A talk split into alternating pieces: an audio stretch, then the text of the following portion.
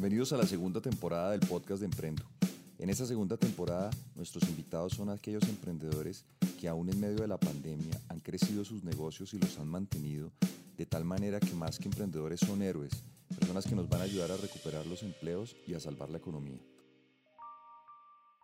Muy buenos días a todos. Estamos nuevamente en el podcast de Emprendo. Yo soy Rafael Forero y nuevamente nos acompaña un invitado muy especial. Estamos con Andrés Morales, el creador de Ikenga. Hola Andrés, buenas tardes.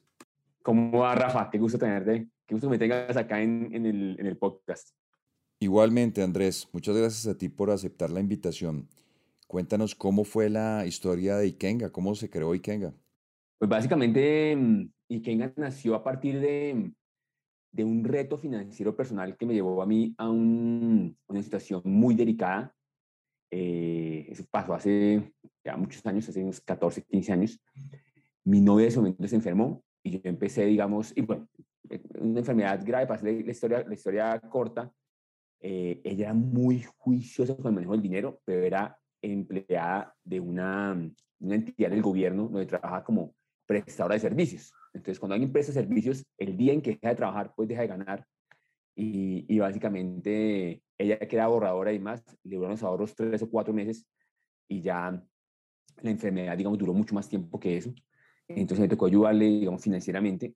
Y yo sí un desastre financiero, la verdad. Eh, entonces yo gastaba más de lo que ganaba, me daba unos, un estilo de vida, digamos, muy por encima de mis, de, mis posibilidades. Eh, y ahí, digamos, como que toqué fondo a, a nivel financiero. Y hubo un punto en particular en el que me llevó un reto, digamos, bien grande para el tratamiento. Eh, el tratamiento ella costaba buen dinero y yo no tenía ese dinero para responder. Y en ese momento, digamos que fue enero 7 del 2008, que estaba yo en cuidados intensivos con ella, pues ella en cuidados intensivos, y el médico dijo, ella no encontraba lo que tenía ella, eh, y el médico dijo, por fin encontramos lo que tenía Catalina, ella, ella empezó a perder, mucho peso, eh, tiene una enfermedad, digamos, que le, pues, le hacía vomitar todo lo que comía, entonces empezó a perder mucho peso, y varias, varias eh, funciones básicas de su cuerpo. Y el tema está en que, digamos, que el médico dijo, oiga, ya, ya sabemos lo que tiene Catalina, es una, una, enfermedad similar a la esclerosis múltiple, y esa enfermedad no tiene cura, pero tiene un tratamiento, y el tratamiento cuesta el equivalente, en ese entonces, a 60 mil dólares. Y yo era un desastre con mi dinero, yo no tenía ese dinero, digamos, para, para, para responder. Y eso me llevó a mí como a replantearme todo, porque yo decía, una cosa es uno malgastar dinero y de pronto, no sé, eh, que tenga que pagar algo tarde o estar con la tarjeta, digamos, eh, al límite. Y otra cosa es porque por el mal manejo del dinero lo lleve uno a poner en riesgo la enfermedad de un ser querido. O sea, ya me, eso fue como el punto de quiebre. y ahí empecé yo a entrenarme en el tema de finanzas personales y es una empresa de educación en finanzas personales y en inversiones. Y esa educación me llevó, digamos, a aprender muchas cosas que después puse en práctica y que, para hacer también la historia corta, me, me llevaron a aprender a simplificar mis gastos, aprender, digamos, a gastar menos de lo que ganaba, aprender, digamos, a ahorrar dinero, aprender, digamos, a muchas cosas que para mucha gente puede ser básico, pero para mí en ese entonces, y para el 80% de la gente que gasta más de lo que gana, pues es, es realmente algo que, eh, muy, muy importante.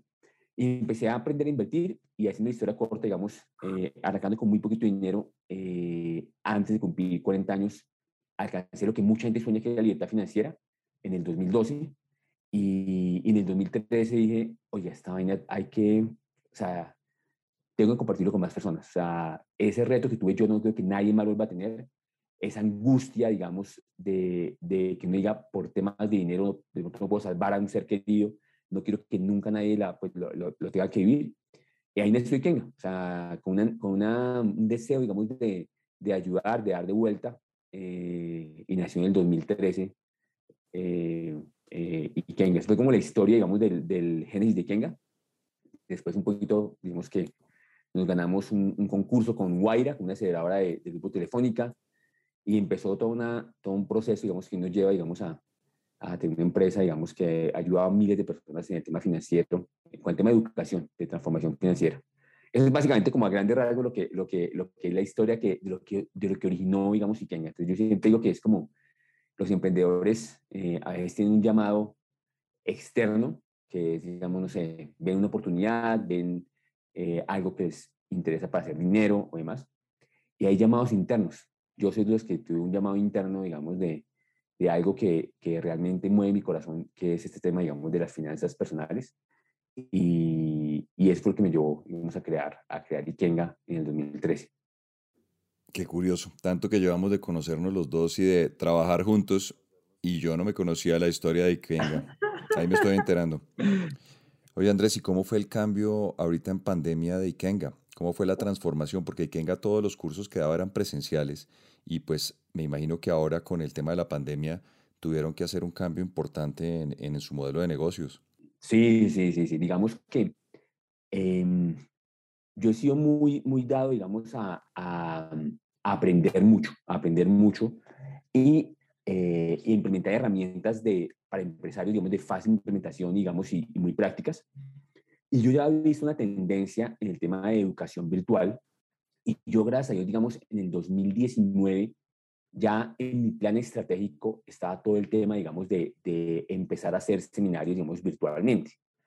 Y gracias a Dios, como en noviembre de 2019 empezamos con todo el tema de transformación, eh, pero no hemos vendido, o sea, nos cogió no, marzo del 2021, del 2020, que 2020, y no hemos vendido un peso en digital. O sea, es la verdad, o sea, hemos hecho pruebas y más, pero no hemos vendido un peso en digital.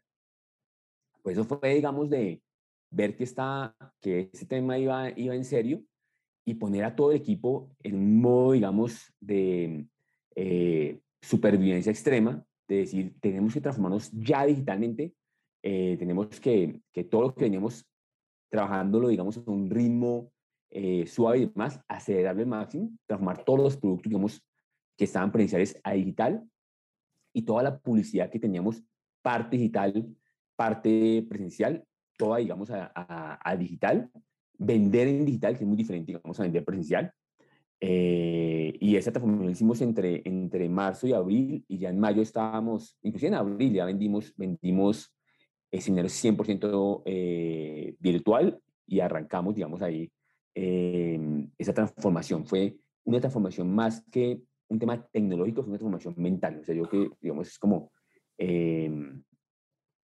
hacer el cambio de chip, de decir, yo puedo, estoy en un barco que, que si sé que sigo en el mismo barco me hundo, eh, entonces, más bien me cambio, o sea, hago rápido para, cambiar de barco y para poder, digamos, que, que sobrevivir. Y eso es lo que hicimos, digamos, en, tiempo récord, eh, hacer toda esta transformación del producto de presencial a, virtual y de la forma como pensábamos nosotros de presencial a virtual. Eso fue, digamos, una transformación bien chévere. Eso fue como, como hicimos, digamos, en, en, pandemia nosotros, digamos, para, para el tema, digamos, de, eh, de Ikenga. Y realmente hemos sido muy, muy, o sea, dado muy buenos resultados. O sea, básicamente, antes, o sea, es increíble cómo, con uno en perspectiva, todo reto trae su, su, su bendición. O sea, eh, si uno sabe, digamos, eh, sabe, digamos, que leerlo, todo reto puede traer su bendición.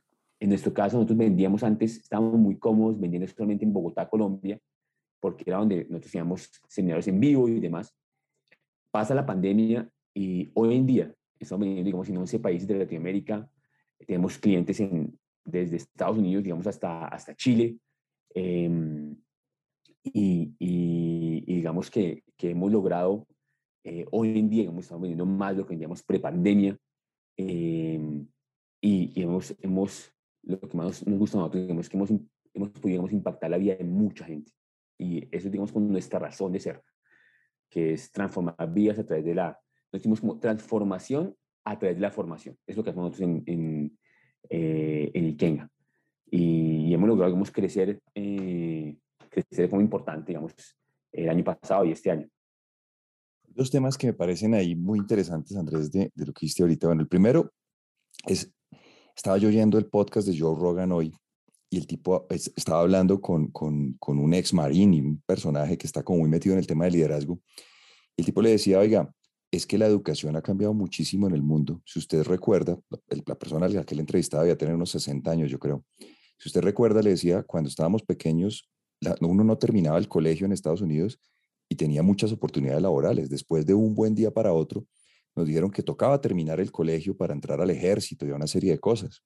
Y de pronto, de buenas a primeras, dijeron también hay que terminar la universidad porque es que si no uno no tiene oportunidades laborales. Y hoy en día, decía el tipo, termina uno la universidad y lo que hace es llegar a un mundo en el cual todo lo que uno aprendió no sirve para nada, porque aprendió una cantidad de cosas que en realidad no son aplicables a casi nada en el mundo real. Entonces, sobre ese primer punto, digamos, a mí me parece que, que, la experiencia con Ikenga y pues con Andrés es, hay mucho conocimiento de la vida real que la gente es reacia a adquirir. Le hablo específicamente de, la educación financiera. ¿Por qué pasa eso, Andrés? Básicamente, em, porque las hay veces en que hay un, yo creo que hace un tiempo leí un libro de cómo resolver problemas complejos. Y básicamente definían como un problema complejo tiene varias características, pero uno de ellos es que el problema complejo eh, tiene un tema en el que las decisiones de hoy solamente se ven, tienen un fruto mucho después. Porque el cambio climático, digamos, es un tema, digamos, realmente, digamos, como difícil de, de es, un, es, un, es, un, problema complejo, porque eh, la persona que está contaminando hoy, muy seguramente no ve las consecuencias él mismo, lo van a ver eh, otras generaciones. Si, él, si alguien va a votar, un, votar a un, una basura hoy y se muriera mañana por votar la basura, no lo votaría. Entonces, en el tema financiero pasa algo similar. Y es, la decisión que tomo hoy no me va a afectar necesariamente hoy, me va a mi yo futuro. Entonces, eso hace, digamos, que la gente hoy en día, digamos, sepa que está muy mal financieramente, sepa que bueno, está gastando más de que gana, sepa, digamos, que pronto no debería eh, comprar ese, no ese viaje y demás, pero como eh, el afectado es su yo futuro, pues digamos que, que, es algo, digamos, que puede, o piensa el que puede postergar. Y lo otro, em, digamos que yo creo que digamos, por, la, por la cual la gente, digamos, muchas veces no toma en cuenta este tema, es eh, porque creen que alguien más se va a hacer cargo. Eso creo que es, digamos, la empresa, la familia, eh, digamos, pensamos que en el futuro o alguien más se va a hacer cargo y, y realmente lo que mucha gente le pasa, y lastimosamente la mayoría de personas, eh, es que llega un momento en su vida y lo que muy poca gente sabe es que sí o sí, si alguien no está preparado financieramente, sí o sí va a llegar ese momento. ¿Cuáles momentos pueden ser? Primer momento que le dan el ácido. En la gente que vemos que es empleada, le dan el ácido, que es el ácido, un placer de trabajar contigo, lo sacan de un momento a otro, como mucha gente pasó en pandemia, y ahí es que dicen la persona, uy, no estaba preparado. Otro momento puede ser, cuando yo empecé a investigar mucho el tema de finanzas personales, me di cuenta que en los países donde hay estadísticas, típicamente Estados Unidos y otros países, el 70% de la gente en algún momento de su vida tiene una quiebra financiera por una enfermedad de un ser querido. El 70% de la gente en Estados Unidos. No me acá en Latinoamérica es mucho mayor, pero la gente no sabe eso. Entonces, eh, eso hace que, las personas digamos, anden con piloto automático en el, tema, en el tema financiero. Y otra cosa muy importante es que eh, digamos que la mayor, eh, el tema de, em, de que la gente crea que los, lo que inconscientemente lo que veo, lo que veo que hace todo el mundo se vuelve en lo que yo creo que debo hacer.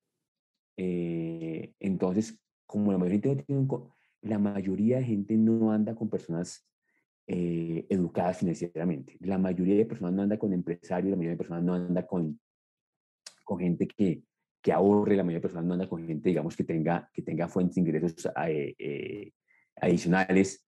Entonces, como lo normal es eso, pues eso, digamos, que la gente crea que, que así debe actuar. Entonces, hay varios factores para que la gente, digamos, eh, no tenga en cuenta el tema, el tema, el tema financiero. y, pero mucha gente, digamos, que tiene, o sea, todo el mundo va a tener su, su llamado, su wake-up call, digo yo.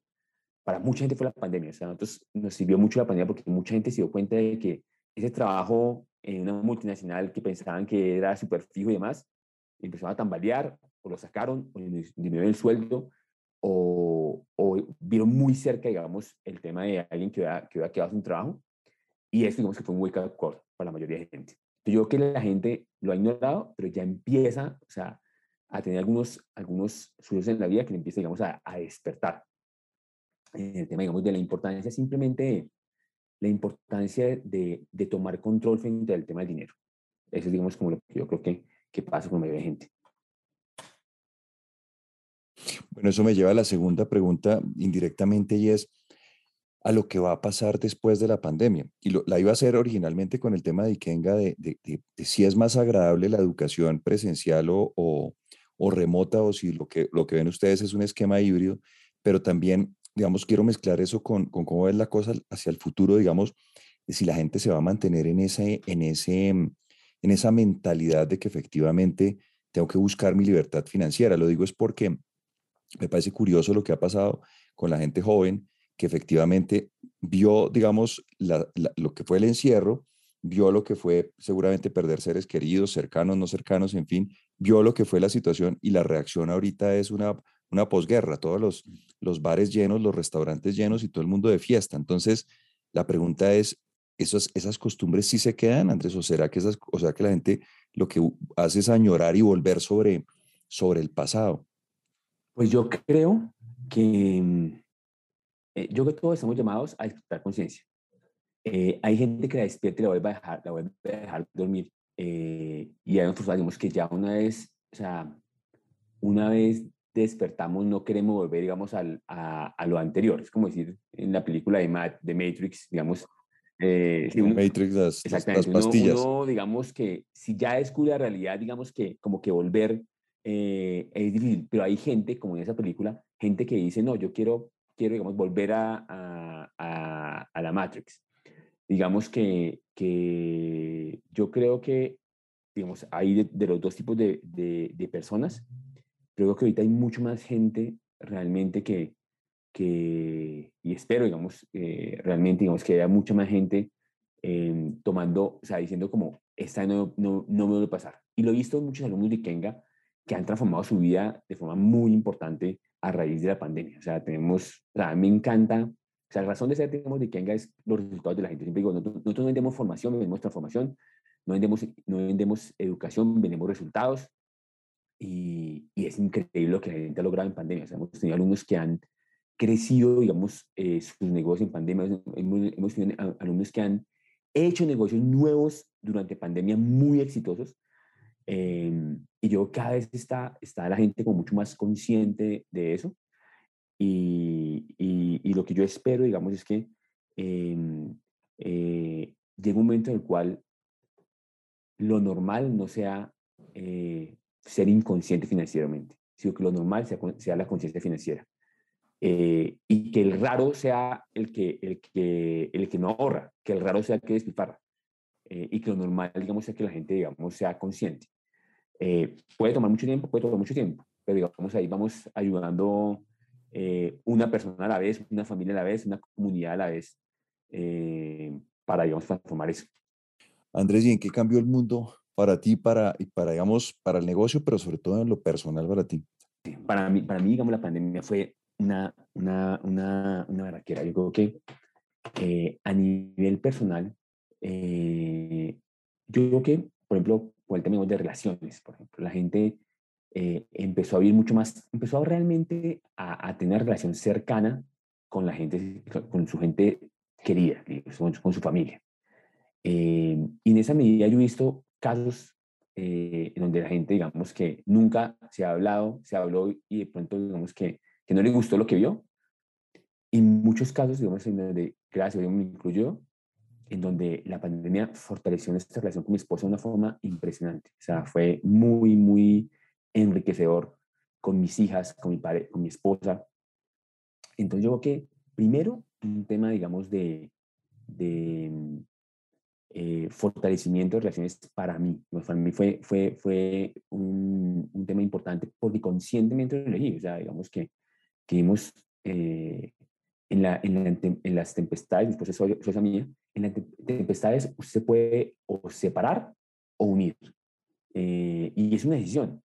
Entonces, digamos, eh, nosotros elegimos, digamos, que afrontar las tempestades juntos y eso ha fortalecido nuestra relación de una forma muy, muy importante. O sea, si me preguntas a mí hoy, ¿cómo estamos con respecto antes de pandemia?